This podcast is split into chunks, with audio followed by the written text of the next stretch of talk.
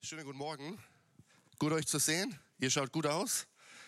Ihr lacht, ihr lacht, ihr strahlt. Ja, das ist die Sonne, die wir heute nicht sehen können durch die, durch die Wolken. Das ist gut. Schön, dass ihr da seid. Auch online, wenn ihr mit zugeschaltet habt, so gut, dass ihr da seid. Ich habe jetzt kurz spontan den Markus eigentlich äh, das Mikro in die Hand drücken wollen zum Predigen, aber er hat gesagt, nee, heute noch nicht. Ne? Also seid immer bereit. Ja, vielleicht komme ich mal auf euch zu. Ja, im April startet wieder ein Kleingruppensemester. Ihr habt es gerade gehört, äh, wir haben sogar eine Latino-Kleingruppe gestartet. Äh, alle Latinos winkt mal. Jawohl, wenn ihr Latinos seid, dann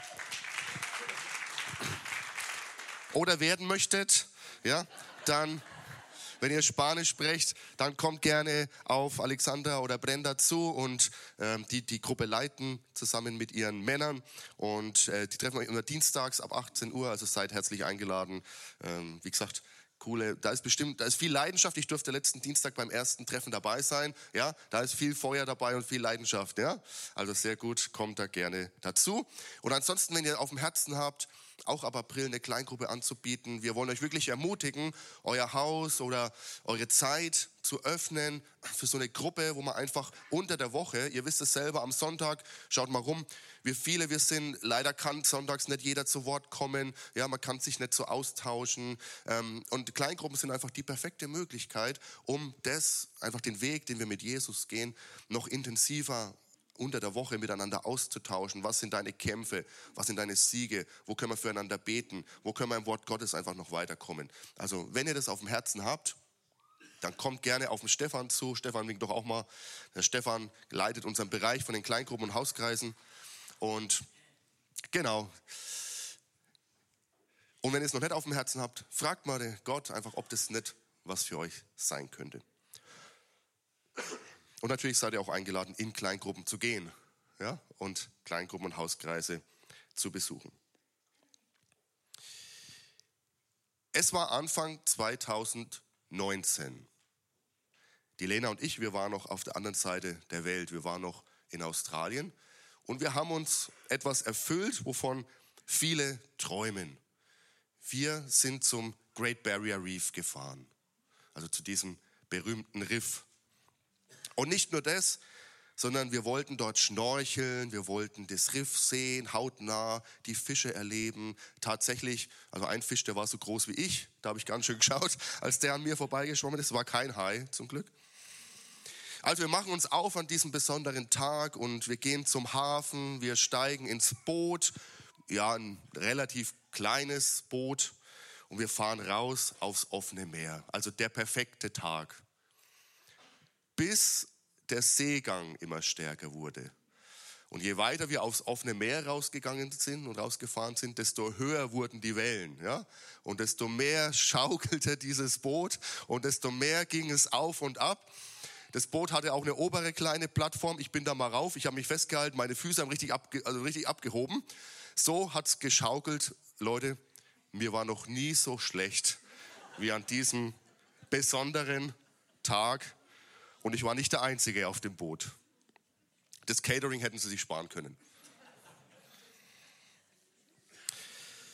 Den Tag des Schnorcheln dann an sich haben wir so mittelmäßig genießen können. Ja. Wir waren heilfroh, als wir endlich wieder an Land waren und festen Boden unter den Füßen hatten. Fester Boden. Ich glaube, das ist was, was wir brauchen als Menschen. Wir brauchen einen festen Boden, wir brauchen ein festes Fundament, auf dem wir stehen können, auf dem wir ein Gefühl haben von Stabilität, von Sicherheit. Und gleichzeitig, so wie auf diesem Boot, vielleicht fühlst du dich auch im Moment so, vielleicht hast du das Gefühl in deinem Leben, dass dieses feste Fundament, dass dieser feste Boden irgendwo ins Schwanken geraten ist. Das mag bei jedem ganz individuell aussehen. Herausforderungen einfach in deinem Leben. Aber auch gesellschaftlich merken wir, dass viele Dinge irgendwie so ins Schwanken geraten sind. Menschen haben wirklich Angst, was passiert, wie sich Dinge entwickeln. Wir haben gemerkt, wie sich wirtschaftlich ja, ähm, nach dem Zweiten Weltkrieg vieles sehr gut entwickelt hat. Ja, dann gab es mal eine Delle, verschiedene Krisen, aber es hat sich im Endeffekt recht gut entwickelt. Und jetzt merkt man auf einmal, huch, hm, ganz so fest und wie wir immer gedacht haben, alles ist doch klar, ist es vielleicht doch nicht. Dieser Boden ist irgendwie ein Stück weit ins Schwanken geraten.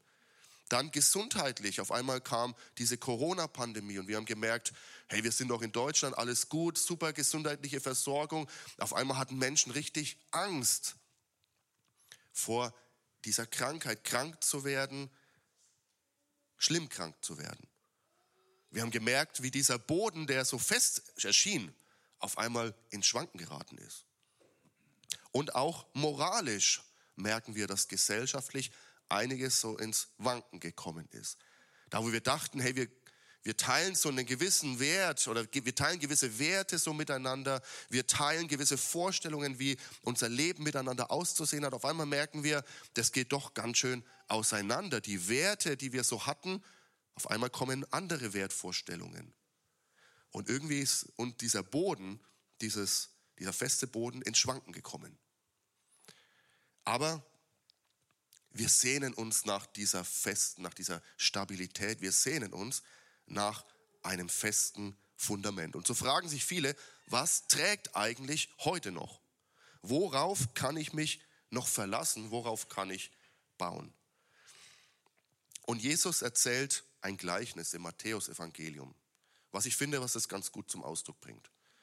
Und er sagt folgendes: Wer mein Wort hört und danach handelt, der ist wie ein kluger Mann, der sein Haus auf festen, auf felsigen Grund baut.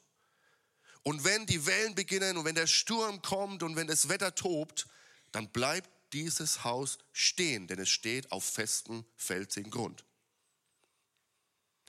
Er sagt aber auch, wer mein Wort hört und nicht danach handelt, der ist wie ein Törichter, vielleicht hat sich die Bibel nicht getraut, dumm zu schreiben, der ist wie ein dummer, ein unvernünftiger, sagt eine andere Übersetzung, Mann oder Mensch, der sein Haus auf Fels, auf äh, sandigen Grund baut. Und wenn die Wellen kommen und wenn der Sturm tobt und es so richtig der Regen kommt, dann reißt es dieses Haus ein, denn das Haus war auf Sand gebaut. Also wir sehnen uns nach diesem festen Fundament. Als ich in der Jugend war, Jugend, das ist ja die Zeit, wo die Eltern komisch werden. Und als ich so in meiner Jugend war, ja, Clara nickt, das stimmt, ja, die Eltern werden komisch. Also es ist, wurde bestätigt. Als ich so in meiner Jugend war, da habe ich sicherlich auch komische Dinge gemacht, ja, oder interessante Dinge, die für meine Eltern so keinen Sinn gemacht haben, aber für mich hat es total Sinn gemacht. Aber wenn der Vorwurf kam, sei doch nicht so dumm. Dann habe ich mir das zwar nicht anmerken lassen, aber innerlich hat es doch an meiner Ehre gekratzt. Also ich will schon mein Ding machen, aber dumm sein, das möchte ich nicht. Und ich glaube als Menschen, wir wollen nicht dumm sein. Und Jesus fordert uns heraus, wenn wir nicht dumm sein wollen, dann lasst uns klug sein. Und Jesus sagt, wenn du klug sein willst, dann hör mein Wort und handle danach. Oder lies mein Wort und handle danach dann bist du ein kluger Mensch, der sein Haus auf einen festen, auf einen felsigen Grund baut. Und das kann man einerseits als unser, für unser Lebenshaus betrachten, dass unser Lebenshaus auf festem Grund steht.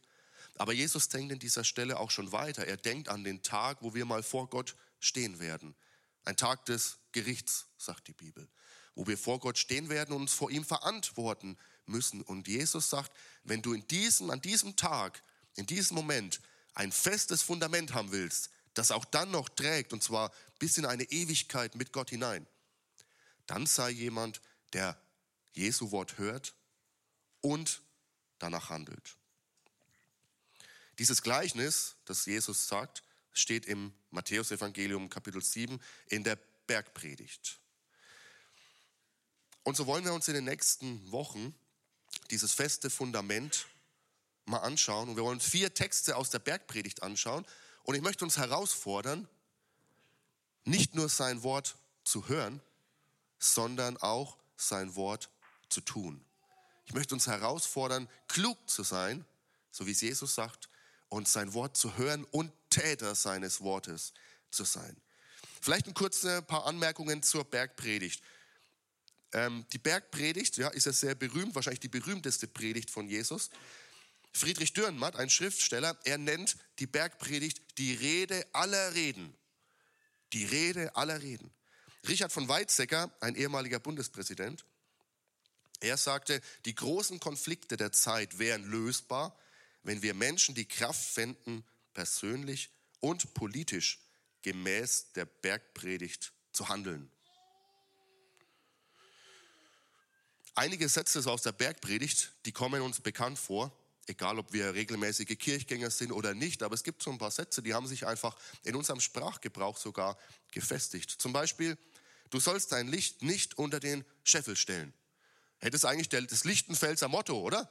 Lichtenfels, Viktor von Scheffelstraße. Das eigentlich muss unser Motto sein. Du sollst dein Licht nicht unter den Scheffel stellen. Oder was siehst du? Den Splitter im Auge deines Bruders, den Balken in deinem Auge, aber siehst du nicht. Das wird dir dann gern um die Ohren geworfen, ja, wenn du jemanden was ansprichst und er sagt, aha, hast du wieder meinen Splitter gesehen, aber schau mal deinen Balken an, ja. Oder ihr sollt eure Perlen nicht vor die Säue werfen. Und der letzte, wahrscheinlich berühmteste Satz, alles, was ihr wollt, dass euch die Leute tun, das tut ihr ihnen auch. Also vieles hat sich so aus der Bergpredigt in unserem Gedächtnis sogar verankert, egal ob wir, wie gesagt, einen kirchlichen Hintergrund haben oder keinen kirchlichen Hintergrund haben. Und natürlich die Seligpreisungen nicht zu vergessen. Selig sind, die da Leid tragen, denn sie sollen getröstet werden, sagt Jesus. Selig sind die Barmherzigen, denn sie werden Barmherzigkeit erlangen. Zweifellos, wenn ihr die Bergpredigt lest, Matthäus Kapitel 5 bis 7, mal, vielleicht mal am Stück einfach durchlesen, dann merkt ihr, oh, da stecken doch einige Dinge drin, einige Aspekte drin, die uns ganz schön in unserer heutigen Sicht und in unserer heutigen Kultur herausfordern können. Die ganz schön gegen unsere Kultur, ich sage mal den Mainstream, sprechen und sind. Auch uns als Christen fordert diese Bergpredigt ganz schön heraus. Und deswegen neigen wir sehr schnell dazu, und vielleicht du auch, wenn du die Bergpredigt liest, Dinge, die Jesus gesagt hat, zu relativieren. So kann er das nicht gemeint haben. Also das klingt mir etwas zu krass. Ja? Das klingt mir doch etwas zu stark. Wahrscheinlich hat er das nur symbolisch gemeint oder bildhaft. Also wir neigen dazu, Dinge zu relativieren, wenn es uns doch zu sehr herausfordert. Und in einem Punkt müssen wir Richard von Weizsäcker, der gesagt haben, wenn wir uns daran halten würden, persönlich und politisch, dann würde unsere Welt anders aussehen. In einem Punkt muss ich ihm widersprechen. Die Bergpredigt ist keine, keine Anweisung sozusagen für Politiker, wie sie politisch handeln sollen, sondern die Bergpredigt ist in erster Linie ein Wort gerichtet an seine Jünger, also an uns, die wir ihm nachfolgen. Und wenn dann, gut, Politiker, äh, wenn Christen in die Politik kommen, dann ist wieder was anderes. Aber es ist kein Wort, was jetzt die Welt verändert, weil Nicht-Christen sich daran halten müssten, sondern es ist zuerst gerichtet an seine Jünger, es ist gerichtet an uns, die wir Jesus Christus im Herzen haben, die wir ihm gläubig nachfolgen. Also diese Predigt fordert uns heraus. Und ich kann mir vorstellen, mancher, der diese Bergpredigt liest und der vielleicht mit Jesus weniger zu tun hat, der würde erstmal ablehnend reagieren und mit Widerstand reagieren wow, also das ist mir zu krass. Ja? Und trotzdem merken wir doch, wie sich Menschen sehnen nach Gerechtigkeit. Wir merken doch, dass in dieser Welt irgendwas schief läuft, dass Ungerechtigkeit da ist. In unserem Land, zwischen, aber auch in anderen Ländern, in dieser Welt. Es geht doch nicht gerecht zu. Warum geht es dem einen so gut? Ja, wir wissen kaum, wo wir mit dem ganzen Essen hin sollen und der andere weiß kaum, was er am Tag zum Leben essen soll.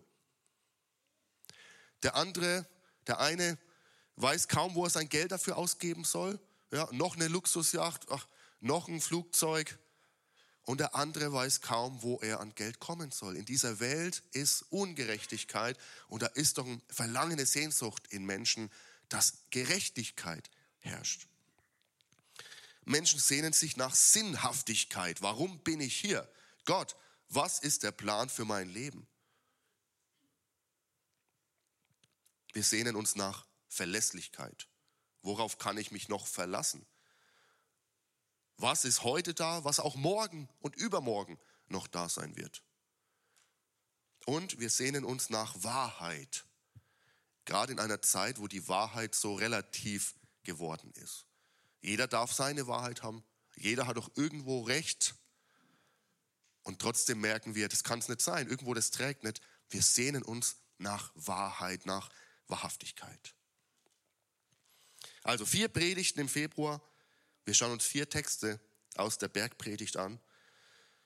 Und wenn wir unser Leben auf ein festes Fundament stellen wollen, wenn wir unser Haus auf felsigen Grund bauen wollen, dann gilt auch für uns, hören, was Jesus sagt und tun, was wir gehört haben.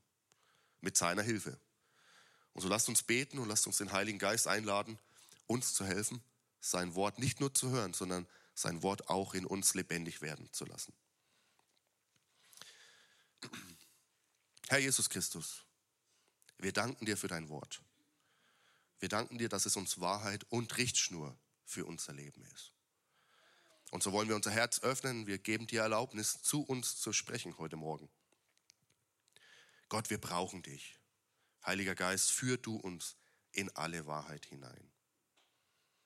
Dir sei alle Ehre, Jesus. Wir haben vorhin gesungen, würdig bist nur du. Da ist keiner, der dir gleichkommt. Du sitzt auf dem Thron. Und so wollen wir dir neu unser Leben anvertrauen. Sprich zu uns heute. Amen. Der erste Text, den wir uns anschauen, der steht im Matthäusevangelium Kapitel 5, die Verse 33 bis 37. Und da heißt es, ihr wisst auch, sagt Jesus, dass unseren Vorfahren gesagt wurde, du sollst keinen Eid brechen und alles halten, was du dem Herrn geschworen hast. Doch ich sage euch, schwört überhaupt nicht. Schwört weder beim Himmel, denn er ist Gottes Thron, noch bei der Erde, denn sie ist der Schemel, auf dem seine Füße ruhen.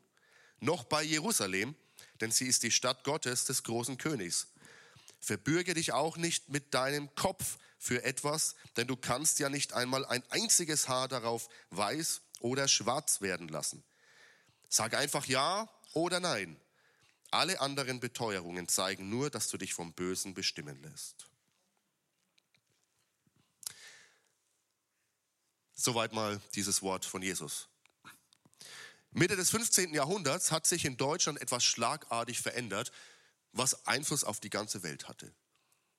Bis zur Mitte des 15. Jahrhunderts musste, wenn du ein Buch haben wolltest, jemand dieses Buch mit der Hand schreiben. Und wenn du eine Kopie haben wolltest, dann musste jemand mit der Hand dieses Buch abschreiben. Also ihr könnt euch vorstellen, erstens war ein Buch ein Luxusgut und zweitens hatten nur sehr wenige Leute Zugang zu Büchern. Die wenigsten überhaupt hatten ein Buch, so wie wir ja, zu Hause in ihrem Regal stehen. Also der Zugang zu Literatur war wirklich sehr, auf sehr wenige Menschen nur machbar. Alles, was man so im Alltag gebraucht hat, gut, es gab Listen, es gab kleinere Schriftmöglichkeiten, aber Zugang zu Büchern und zu Literatur war nur ganz wenigen vorbehalten. Aber dann auf einmal hat jemand eine ganz schlaue Erfindung gemacht, den Buchdruck. Auf einmal gab es die Möglichkeit, Schriften und Bücher relativ zeit oder schnell vervielfältigen zu können. Und so wurde aus diesem ja, wenig vorhandenen ein Massenprodukt für die damalige Zeit schon.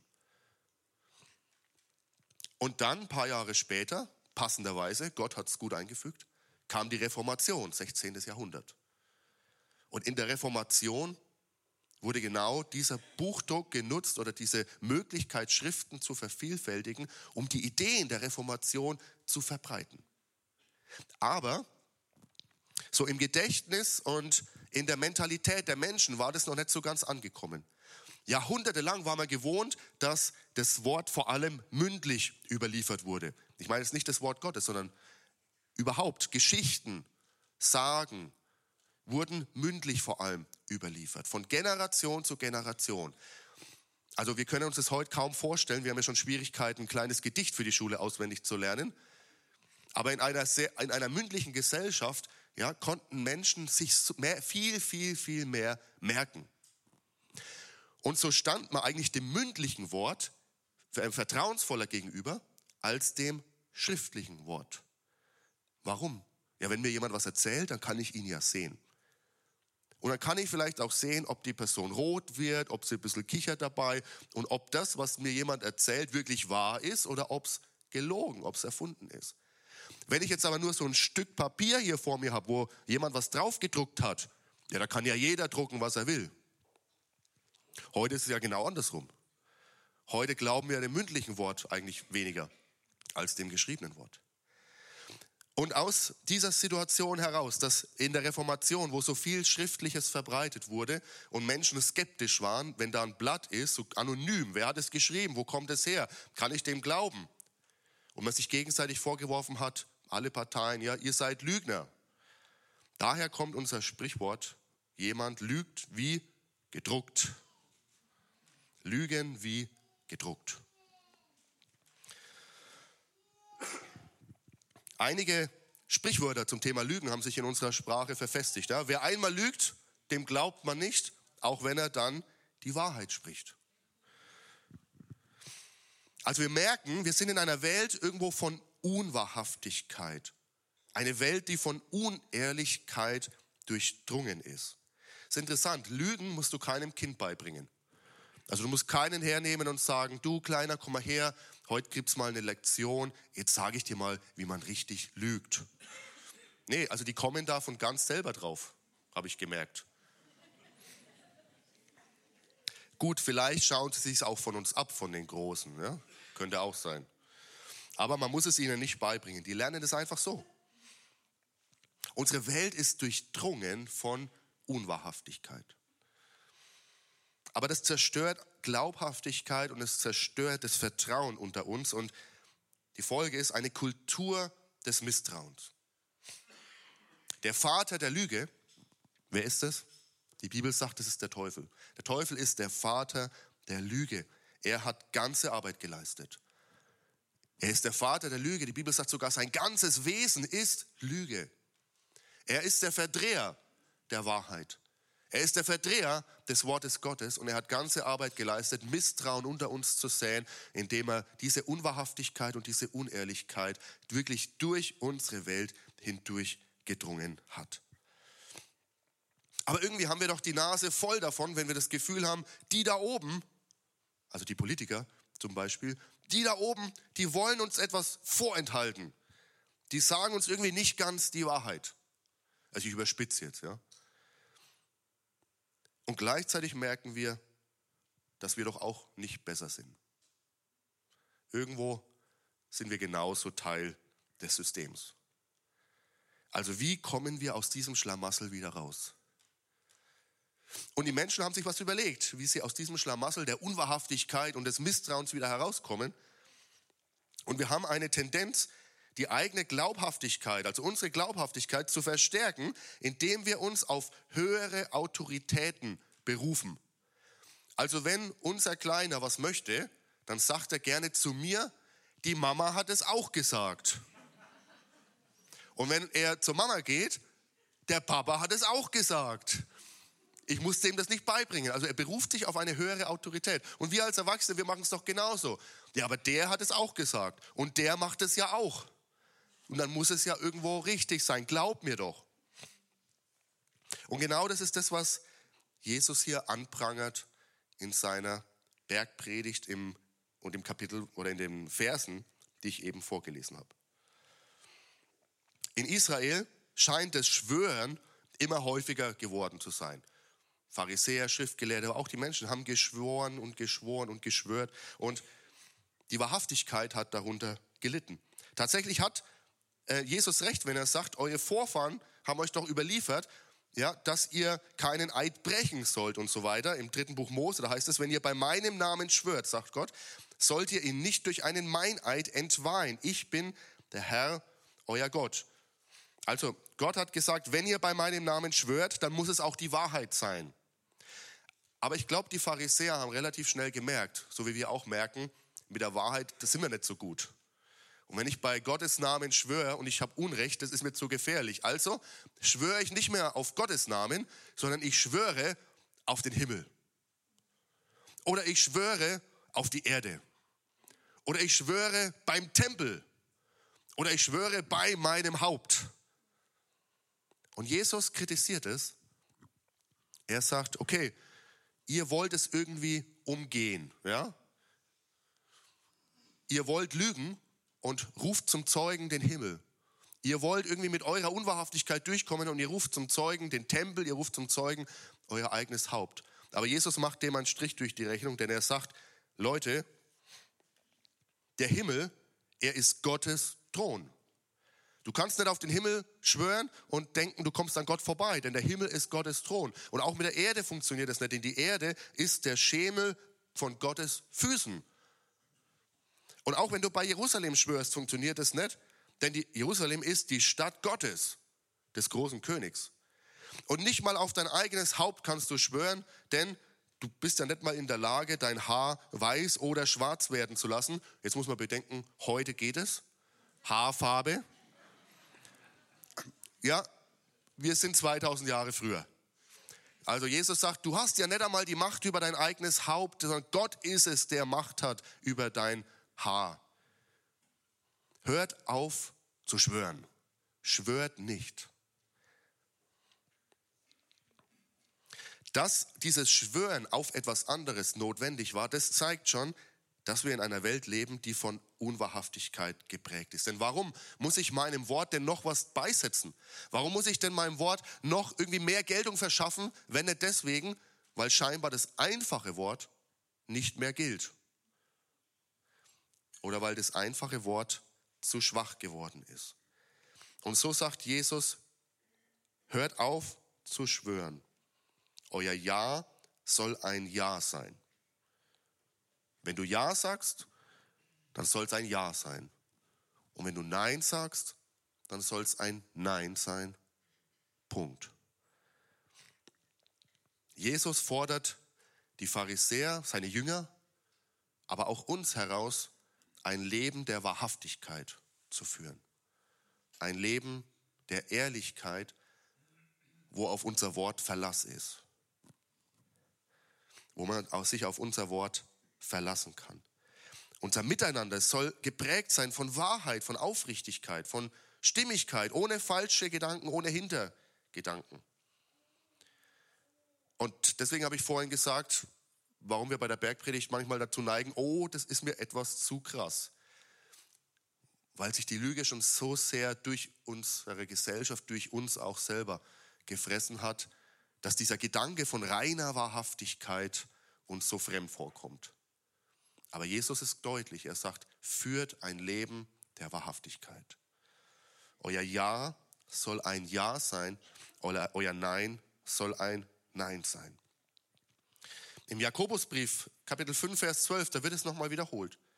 Um eines möchte ich euch vor allem noch bitten, meine Brüder und Schwestern. Also Jakobus hat sich das gemerkt, was Jesus gesagt hat und zu Herzen genommen. Schwört nicht, weder beim Himmel noch bei der Erde noch bei sonst etwas.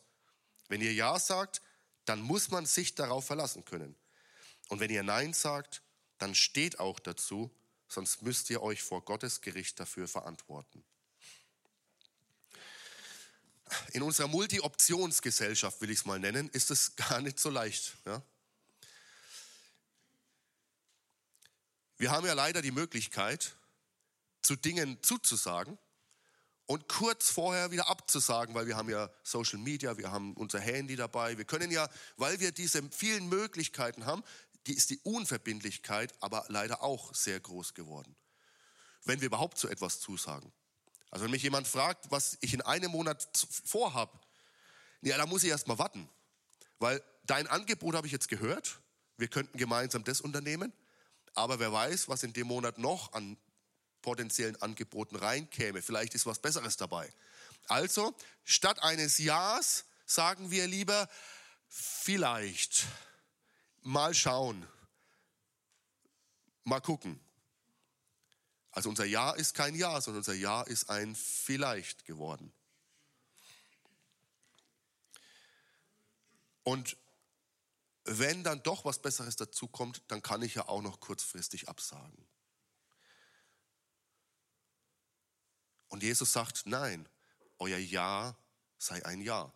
Da, wo du ein Ja gibst, da, wo du dich zu etwas ja, verpflichtest, aber du ähm, zu etwas äh, Ja sagst, da muss auch Verlass sein auf dein Wort. Und genauso aber auch da, wo du Nein sagst, da darf auch Verlass sein auf dein Nein. Jeder Teamleiter, jeder, der hier einen Bereich leitet, der kennt die Not von kurzfristigen Absagen oder kurzfristig, oh, geht doch nicht oder verstehe mich nicht falsch, es gibt immer wichtige, man kann auch krank sein, es gibt immer auch mal wichtige Gründe. Aber ich glaube, wir alle merken doch, und viele von uns nervt auch, wie diese Unverbindlichkeit zunimmt. Und Jesus sagt, bei euch soll es anders sein. Er sagt, ihr seid meine Jünger, auf euer Wort soll Verlass sein. Ich habe euch gewarnt. Es ist herausfordernd. Jesus fordert uns heraus zu einem Leben der Wahrhaftigkeit.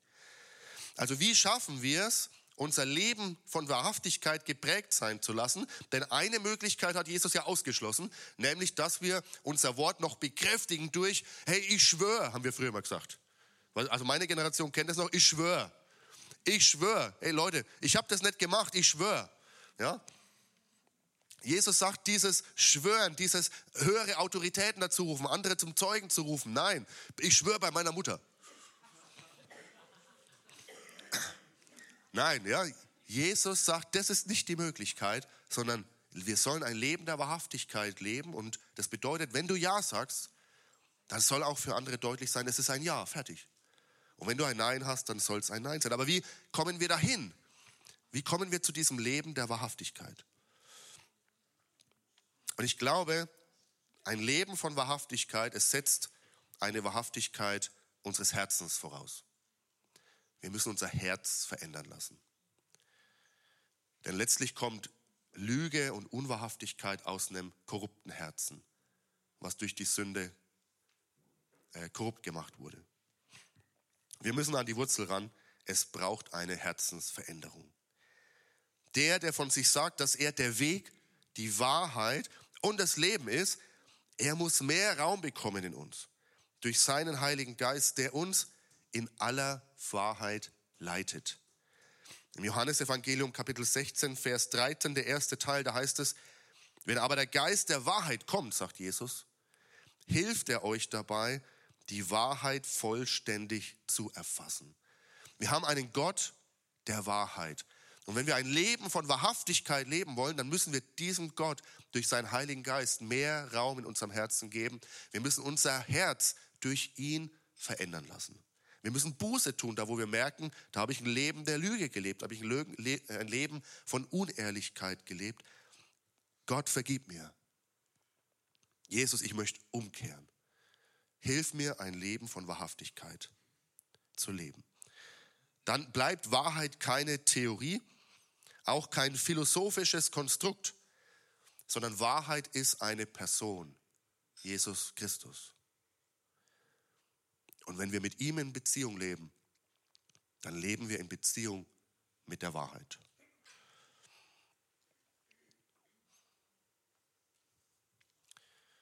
Ja, das gebe ich euch mit zum Kauen. Vielleicht ein bisschen, ja, ein bisschen Brot zum Kauen, Schwarzbrot. Aber wir verstehen, ja, warum diese Tendenz in uns da ist, wenn wir Worte aus der Bergpredigt hören. Wir wollen gerne relativieren. Aber was ist, wenn das? Oder was ist, wenn das? Und Jesus sagt, hey, lebt ein Leben der Wahrhaftigkeit. Lass uns aber gemeinsam aufstehen.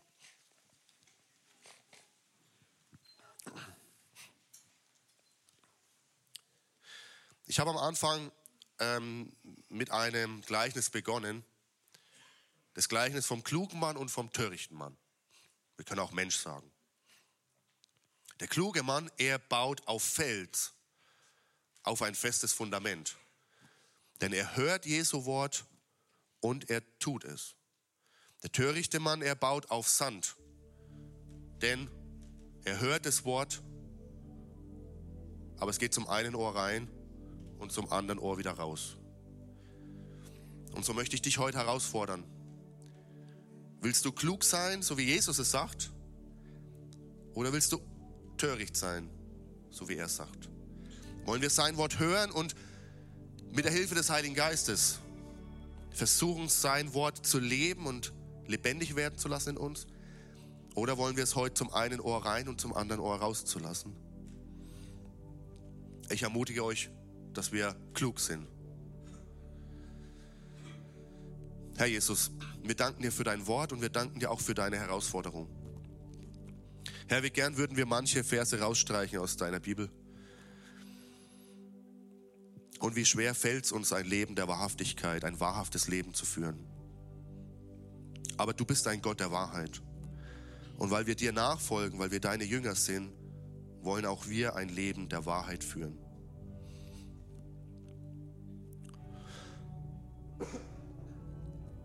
Herr, vielleicht zeigst du uns gerade Situationen, vielleicht zeigst du uns Dinge in unserem Leben, die nicht wahrhaftig sind.